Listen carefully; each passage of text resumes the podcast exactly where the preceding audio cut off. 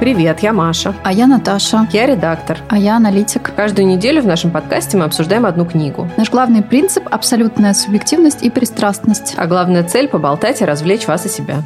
Сегодня мы обсуждаем «Лев, колдунья и платяной шкаф». Клайва Стейплза Льюиса. Оно было написано где-то в 50-е годы, сразу после Второй мировой войны. И, собственно, там обыгрывается в самом начале зачин идет то, что дети приезжают в отдаленный регион Англии, потому что потому что Лондоне... спасаются да, от, от войны. От войны.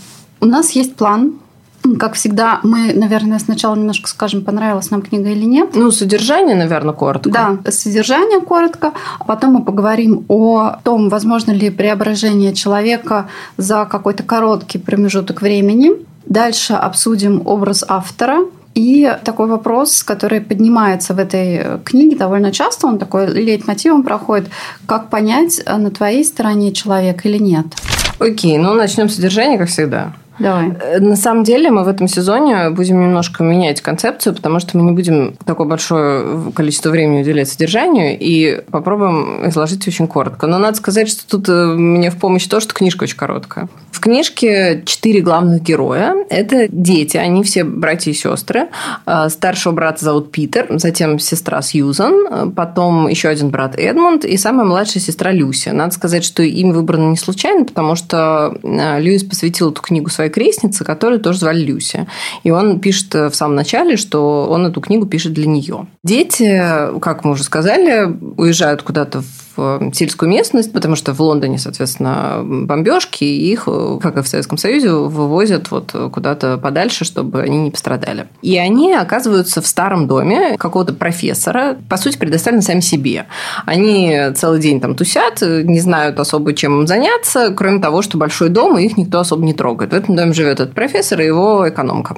Вот, дети шляются по дому. В какой-то момент Люси, самая младшая, она, ну, такая, видимо, самая любимая героиня автора, поэтому про нее чаще всего. Она э, находит большой платяной шкаф. Огромный такой, с э, резными дверцами. В общем, красивый очень шкаф. И поскольку дети играют в этот момент в прятки, она решает в него заглянуть. И вот она заглядывает в этот шкаф и видит, что в нем висят меховые шубы. Она прячется там, ну, и она пытается э, спрятаться у самой задней стенки шкафа. И вот она все идет, идет, идет, идет вглубь шкафа, пытается найти эту заднюю стенку, и, в общем, удивительным образом не находит ее, а выходит э, на улицу, где идет снег. А надо сказать, что в том месте, где дети находятся, в реальности там лето. И поэтому она сразу понимает, что какое-то странное место, там холодно, там идет снег, и там фонарный столб, что важно почему-то. И через буквально пару минут она встречает фавна. Вот, это такое существо, у которого рога и, и копыта. А так он, в принципе, на человека в основном похож. Вот она оказывается в этом волшебном мире, знакомится с Фавном. А потом она понимает, что ей нужно вернуться домой. Возвращается домой, рассказывает своим братьям и сестрам о том, что с ней произошло. Естественно, никто не верит. Но потом там, э, благодаря стечению обстоятельств, так получается, что все дети в какой-то момент э, тоже от кого-то прячутся и оказываются все вчетвером в этом платяном шкафу. До этого там еще был такой момент, что Эдмонд, второй по старшинству брат, тоже тоже оказывается в этом волшебном э, месте после Люси. Но с ним происходит совершенно другая история. То есть, если она встретила дружественного Фавна, выпила с ним чайку, и все у нее было хорошо, и потом вернулась домой, то он, первый, кого встречает, это злая ведьма, которая правит вот этим миром э, волшебным, э, который называется Нарния, и она устроила там вечную зиму. То есть, почему все время там зима и снег, это потому что она так устроила. И вот она сразу понимает, что он очень важный персонаж, потому что есть древнее пророчество в Нарнии о том, что когда на трон в Нарнии, в дворце, который называется Керпаравал, когда на троне будут сидеть четверо людей, там они называются сыновья Адама и дочери Евы. Так вот, когда вот два сына Адама и две дочери Евы сядут на четыре трона в Керпаравале, то в Нарнии наступит благоденствие, мир и закончится власть э, вот этой ведьмы.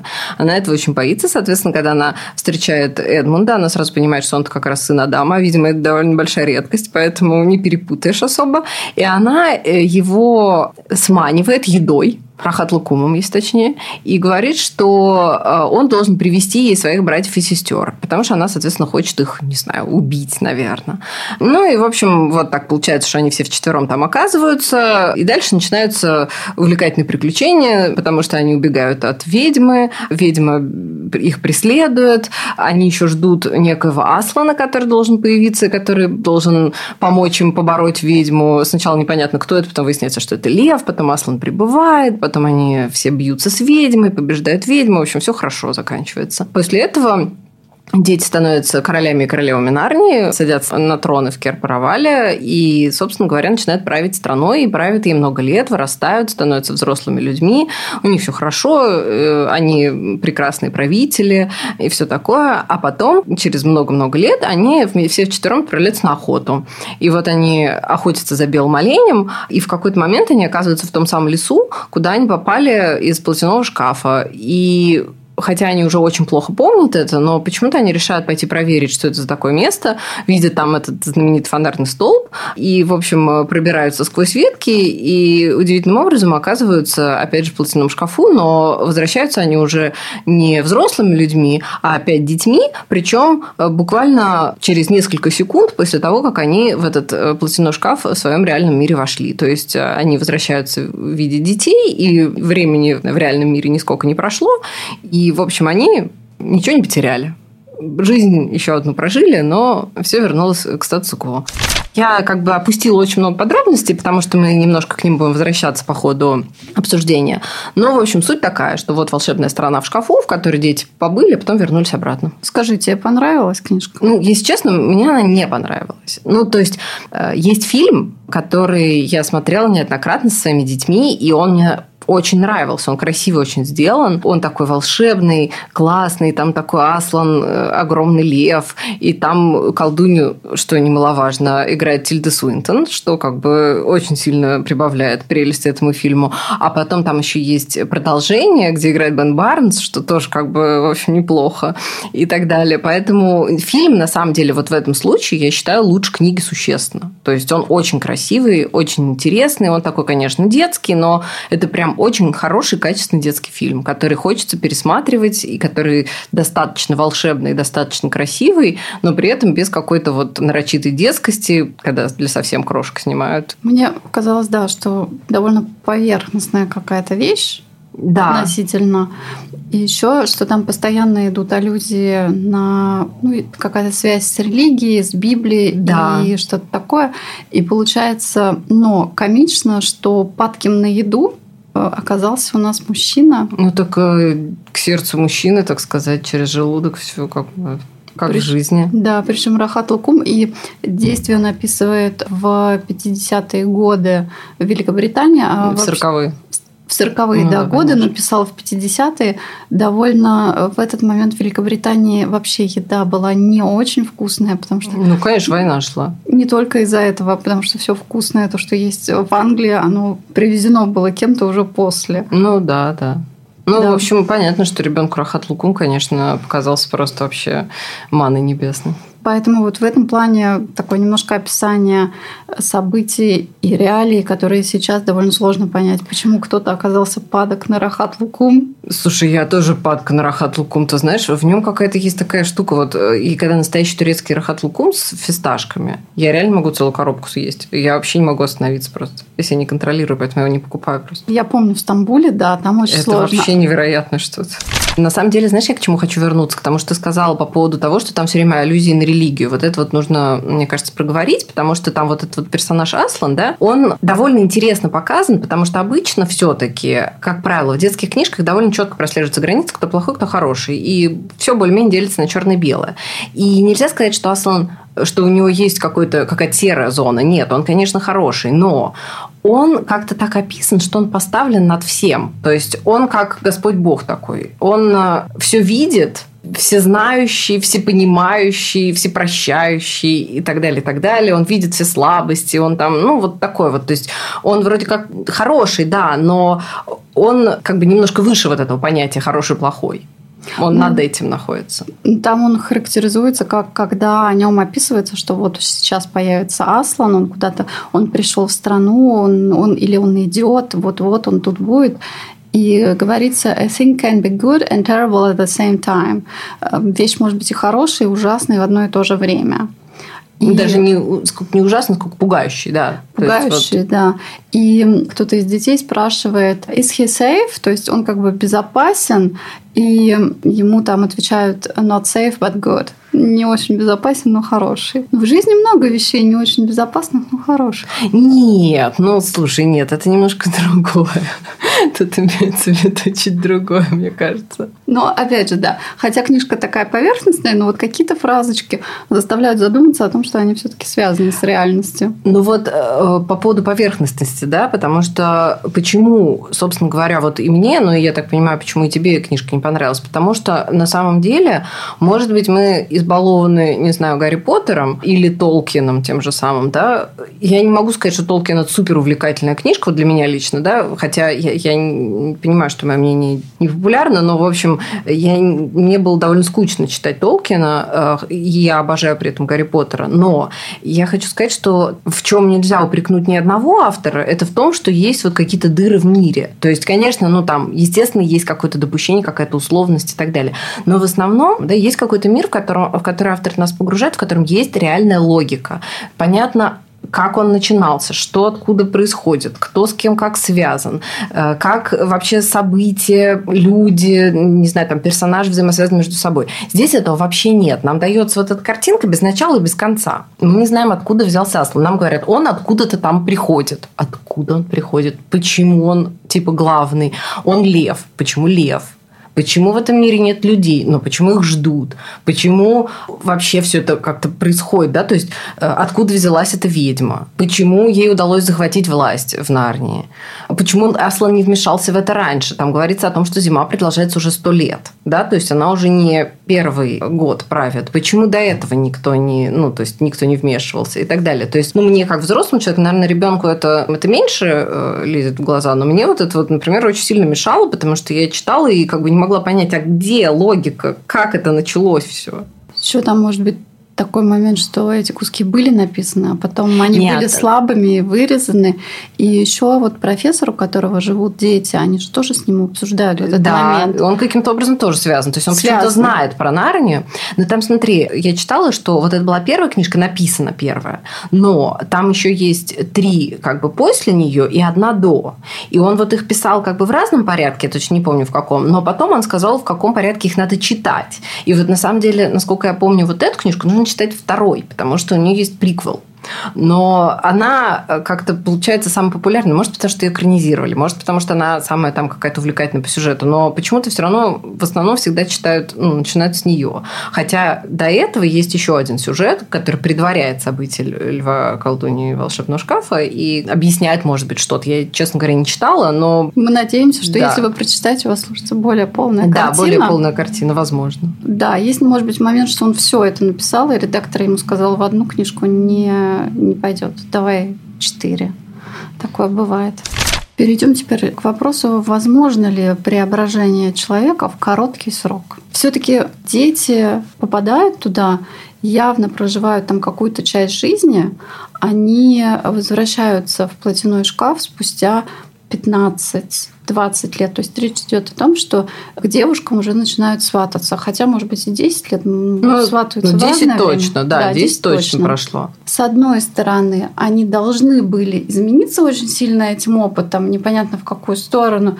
То есть, собственно, повзрослеть, ну, наверное, как и дети вот в этот военный период, кого так отправляли, они, конечно, должны были взрослеть быстрее.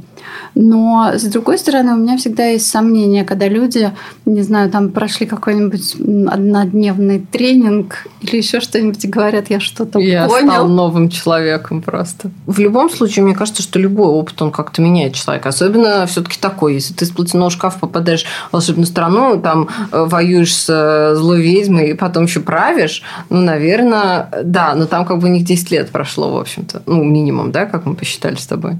В общем, я не верю в особое преобразование человека таким коротким промежутком. Мне кажется, что должны быть какие-то усилия, конфликт, А так они повоевали там две недели, а потом почитали на лаврах 10. Ну, там написано, Нет. что они хорошо правили. Не, ну слушай, кстати говоря, вот это вот еще такой момент. А почему, собственно говоря, вот тоже не объясняется никаким образом, почему, собственно говоря, всей этой страной, в которой, собственно, есть э, довольно много живет разных существ, и что они все настолько глупее людей, что обязательно нужны люди, которые будут им править, причем эти люди даже не взрослые люди, а дети совсем, да, потому что Люси, как описывается, я думаю, что ей лет 8. И что, неужели не нашлось никого, кто мог бы занять трон в Кирпаравале? Только вот все сто лет ждали, пока придут детки Певенси и, наконец-то займутся этим. Ну и получается, что какая-то мудрость, она складывается не из жизненного опыта, а дается человеку как данность. Да, да, да, да. да. То есть получается, что человек априори типа царь зверей, а все остальные должны его слушаться. Почему? Хотя вот, например, когда они попадают в начале а, все вчетвером уже в Нарнию, то они совершенно ничего не соображают, и ну, они не понимают, это для них новый мир, и там есть бобр с бобрихой, которые им помогают и спасают их жизнь, собственно говоря. Но почему-то они должны править этим, над этим бобром и бобрихой, хотя те намного большим жизненным опытом обладают и как-то, мне кажется, более зрелые. Ориентируются в пространстве. А плюс еще Эдмонд оказывается предателем в процессе сюжета. Ну да, он же его же сманила эта ведьма. Вот это может быть более-менее, ну как бы правдоподобный момент, потому что ну, он совершил ошибку, потом он ее осознает и возвращается как бы к добру, скажем так. У него какая-то арка присутствует, э, в отличие от всех остальных. Но эта арка описана буквально пунктиром. Аслан с ним немножко поговорил, там сказано, Эдмунд что-то понял, больше никогда никому не рассказывал об этом разговоре с Асланом, и все, и стал Нет, нет, он же вернулся до этого, он же хотел уже вернуться к ним, он уже понял, что ведьма плохая, то есть он сначала думал, что она хорошая, а потом он пока, когда она с ним стала плохо обращаться, он понял, что она плохая. Ну что, давай перейдем к следующему моменту. Как понять, на твоей стороне кто-то или нет? Ну, Можно никак. ли только через рахат лукум или когда рахат лукум превращается в черствый хлеб?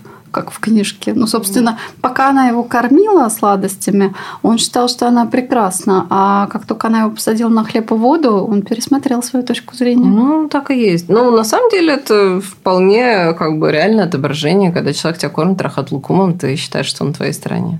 И все. Как только на хлеб с водой переходим, то до свидания. В жизни это довольно важный вопрос, на который мы не всегда можем ответить, кто к нам как относится и ну, как-то учатся в процессе. А у них, получается, они попали в этот мир, и хотя они так как-то аккуратно пытаются сориентироваться, собственно, им довольно быстро везет, когда они встречают бобра, угу. они просят его в итоге все-таки подтвердить лояльность или на какой стороне он находится, и он показывает платочек.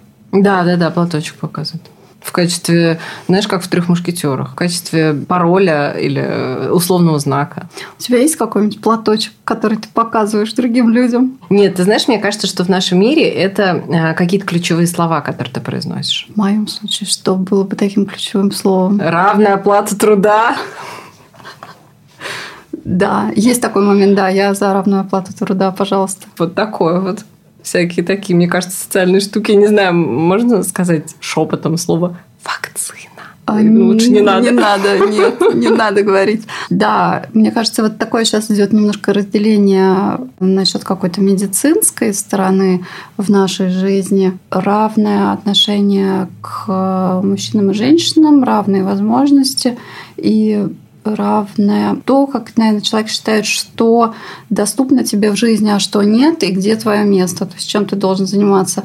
Ну, то, может быть, так получится, что ты э, женщине там разрешили поучиться в университете, а потом все, сиди дома. Ну да, ну то есть на самом деле у нас все-таки это какие-то ключевые слова выступают в качестве познавательного знака. Хотя бы имеет смысл продолжать разговор или нет. И плюс, наверное, тактичность, терпимость толерантность в плане отсутствия жестких высказываний. Да, да, да, да, да, на самом деле. Ну, это просто умение вести себя. Подвела итог умение вести себя. Ну, часть людей не умеет себя вести, мы да, знаем. к сожалению, да, да. Ну, как бы опломб, он всегда, мне кажется, говорит о... Ну, мне кажется, что опломб не должен сопровождать уже взрослых, опытных, каких-то мудрых людей. То есть, мне кажется, что опломб не сопровождает мудрость. Вот так я хочу сказать. Хотя Лев Толстой достаточно с большим опломбом утверждал свои женоненавистнические максимы. Ну, Лев Толстой, нельзя, его нельзя назвать мудрым, его можно назвать талантливым писателем. В английском там есть такая фраза, которая повторяется вот в этом контексте. Be humble. Я не на сто процентов уверена, как это переводится. Будь смиренным. Да, более смиренным в этом плане, помягче, помягче высказывания. Да. Не категоричные образ автора. Тебе а, очень ой, понравился. Да. Вот это, кстати, одна из таких вещей, которые прям реально очень сильно мне бросились в глаза. Я когда читала, я все время, ну, слушала, я все время в это утыкалась. Там, ну, вот мы говорили о том, что, ну, не очень хорошо прописаны все персонажи, да, не очень как-то ярко, объемно там. Ну, то есть практически ни один персонаж не показан так, что ты можешь его представить себе живым человеком. Кроме автора. Потому что, несмотря на то, что, что это не автобиографический, то есть, например, я не знаю, в Джен да, когда читаешь, там э, часто она говорит от себя сегодняшней, да, вспоминает себя там в молодости, в детстве там, и так далее. Есть какие-то вот возвраты к ее моменту в, в, том, в том моменте, где она находится, когда пишет. Но это же автобиография. Якобы, ну, типа, да, повествование ведется от первого лица. А здесь это не автобиография. Он рассказывает о событиях, происходящих с другими людьми в другом мире, и вообще все по-другому. Но при этом он постоянно пишет про себя. Вот. Он все время возвращается к себе. Он все время говорит о том, что вот я подвожу свою историю к концу, а теперь я тебе расскажу вот про такой момент, а вот сейчас я думаю, что там нужно там что-то. То есть он постоянно не дает читателю забыть о том, что он как бы рассказчик. То есть, наверное, я думаю, что он прием использовал для того, чтобы было такое ощущение, как будто бы он рассказывает своей вот этой крестнице сказку на ночь. И поэтому он от себя ведет повествование, чтобы вот она чувствовала его присутствие, скажем так, все время.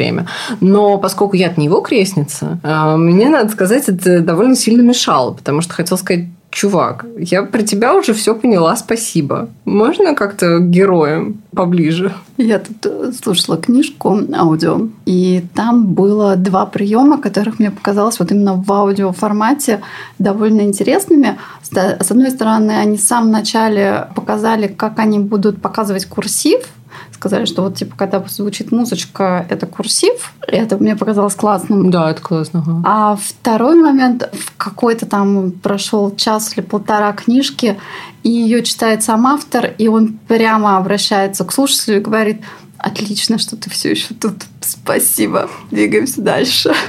Нет, но это немножко другое. Это как бы прием такой для э, того, чтобы разрядить обстановку, скажем так. Это же нонфик, правильно? Да, это был нонфик. Ну вот, это научно-популярная книжка, которая, скорее всего, о каких-то довольно серьезных вещах, где нужно сосредоточиться, внимательно слушать. Поэтому это же, в принципе, довольно известный лекционный прием, когда лектор рассказывает анекдот, да, ну, чтобы, типа, немножко разрядить обстановку и немножко, ну, как бы сосредоточить людей, чтобы они вернулись к, к слушанию, не отвлекались. А тут это другое совершенно. Тут это, ну, вот я говорю, наверное, прием используется для того, чтобы на, как бы создать более уютную атмосферу, как-то такой, типа, детской спальни, где там горит ночник, и твой крестный отец или, не знаю, там, мама, бабушка, неважно кто, рассказывает тебе сказку на ночь. Но вот когда читаешь, ну, мне, например, мешало это, мне, мне это не понравилось. А скажи, а ты думаешь, он рассчитывал на широкую популярность книги, или он такой, ой, напишу тут в стол, два человека прочитает, одна Нет, из ну, них извини, моя пожалуйста, крестница. она же была опубликована, эта книжка, конечно. Причем он же с самого начала пишет, там такое вот предисловие, помнишь, в начале идет о том, что он говорит, что вот э, обращается к этой Люсе своей, да, и говорит, что вот я пишу эту книжку, ты сейчас уже растешь, и, возможно, когда я ее допишу, э, ты уже будешь, э, тебе уже будет не так интересно ее читать, потому что ты уже станешь старше, а вот уже когда ее опубликуют, то ты станешь еще старше. То есть он, в принципе, с самого начала ожидал, что ее опубликуют. И потом она ее будет читать в старости. Возможно, да. Ну, зная, как идет редукционно-издательский процесс, это, знаешь, не то чтобы как-то вне рамок возможного. Да, еще у Канемана вот в этой книжке «Думай медленно, решай быстро» там рассказывается о ходе научных исследований и о том, что мы довольно часто ошибаемся в своих оценках, как долго нам что-то понадобится. И он там рассказывает о таком эксперименте, он спросил своих знакомых, а они работали над проектом, сколько времени им потребуется, чтобы опубликовать книгу по итогам. А все сказали там год, полтора. А параллельно с этим он задавал им вопрос, вообще, в принципе, как долго публикуется книга, идет работа у других специалистов и вообще насколько длительный процесс. И там была оценка в 7 лет. 7 и более либо не выйдет никогда. И такой разрыв между... Ну, в науке это нормально. 7 лет над каким-то проектом, в принципе, не, можно. Ну, в науке, да, но в научно-популярной литературе, наверное, ну, просто там рынок по-другому устроен, чем у нас, конечно. Да, в общем, образ автора немножко бесит да, в этой книге. раздражает, да. И главное, что не хватает, он о себе-то что-то рассказывает, и есть там какая-то нравоучительность немножечко. Да, там есть, есть однозначно. Там, ну, дается оценка авторская тому, что происходит. Там есть такой момент, когда Эдмунд обманывает своих братьев и сестер, потому что он хочет, ну, казаться лучше, чем он есть, и он там их обманывает. И автор перед тем, как описать эту сцену, он говорит, что а вот сейчас я расскажу тебе о самом отвратительном поступке во всей этой книге. И поэтому получается, что он все время направляет э, читателя, все время ему как-то что-то подсказывает и каким-то образом его все время держит в каких-то рамках, чтобы ему что-то параллельно еще и как бы научить типа чему-то. И ты знаешь, э, вот сейчас обсуждая с тобой это, я поняла, что, возможно, нас это так бесит, потому что мы не целевая аудитория этой книги. Мы с тобой на пару на пару лет, я скажу так, не буду говорить на пару десятков лет, ну, на пару хотела, лет. Да, да, хотела. хотела. Старше, чем те люди, на которых была рассчитана эта книжка. И у меня возник еще такой вопрос, когда я ее читала, очевидно, что человек умеет писать, есть э, способности. Да, да, да, нет, она отлично написана, конечно. А, отличный язык. Но почему он стал э, писателем детской литературы? Можно было уже написать роман, детектив, ну то есть приложить какое-то более разумное русло. Ну, кстати, да. Для меня всегда детские писатели очень загадочны. Я, как взрослый человек, не могу себе представить, чтобы мне было интересно написать или сделать что-то такое, что будет отвечать потребностям ребенка. Ну, кстати, да, это на самом деле такая тема довольно интересная о том, как получаются детские писатели, да, потому что э, Роулинг та же самая, да, э, и даже Толкин тот же самый, он же тоже для своих детей придумал всю эту историю.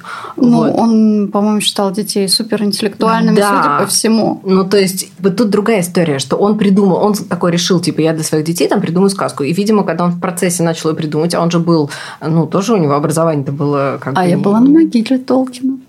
Поздравляю. Я не знаю, это, это как-то медаль какой-то есть у тебя там соответствующий? У меня где-то есть фотография, но она такая увешанная фенечками, довольно но скромная.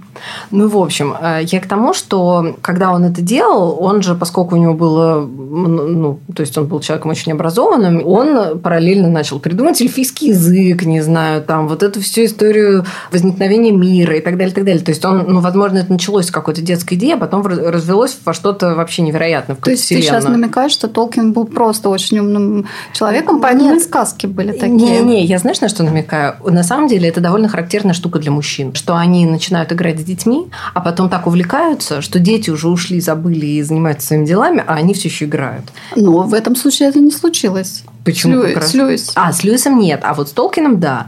Или, например, Роулинг, да, которая тоже, ну, как бы, это детская книжка, но это на самом деле такая детская книжка, как, не знаю, Том Сойер и Гекльбери Финн детской книжки. То есть, э, она детская только по той характеристике, что там главный герой ребенок. А на самом деле мне, вот взрослому человеку, было очень интересно читать эти книжки, я к ним возвращаюсь, э, там особенно к последней и так далее. Ну, то есть там, да, главный герой дети, но там драма совсем не детская как бы описывается. Но я э, Тома Сойера сама не читала никогда, мне читали его вслух, то есть где-то лет до 10. Но я помню, да, что там уже вот Гекльберри Финн уже более серьезное Ну, конечно, да, там есть канва вот эта детская, которая, да, там приключения, там на реке, ла-ла-ла, путешествия, Джим, там, не знаю, пираты. Даже там ситуация со змеей, которую они подложили, и потом приползла вторая. Да, да, Это, да. конечно, ужасно. Ну, не, ну я просто к тому, что там много такого, что тебя увлекает как ребенка, потому что интересный сюжет, увлекательный. Ну, ты с удовольствием перечитываешь, в взрослом возрасте находишь слои за слоями э, того, что как бы еще там интересного уже взрослому человеку.